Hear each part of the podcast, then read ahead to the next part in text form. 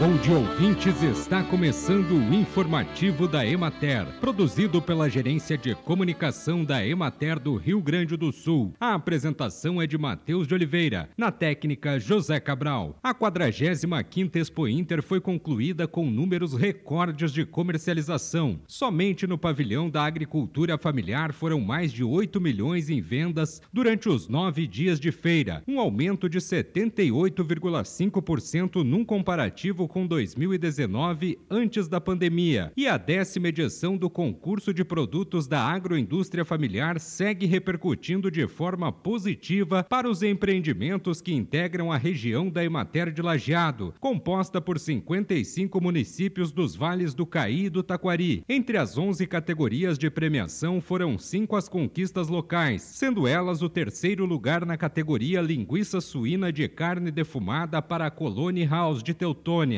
a segunda colocação na cachaça premium para a cachaçaria Willy, de Poço das Antas, o segundo posto no pódio para a Cuca Alemã da Terra e Vida de Feliz, e o terceiro e o primeiro lugares, respectivamente, para as cucas italiana e alemã da Nona Diva de Barão. O concurso contou com a participação de mais de 100 empreendimentos familiares e premiou ainda outras categorias, como mel, queijo colonial, suco de uva integral, vinho tinto de mesa seco, salame italiano italiano, cachaça prata, doce de leite e mel. A organização foi da Secretaria Estadual da Agricultura, Pecuária e Desenvolvimento Rural e da Emater, com apoio de outras entidades. Bem, e por hoje é isso, nós vamos ficando por aqui, mas amanhã tem mais informativo da Emater.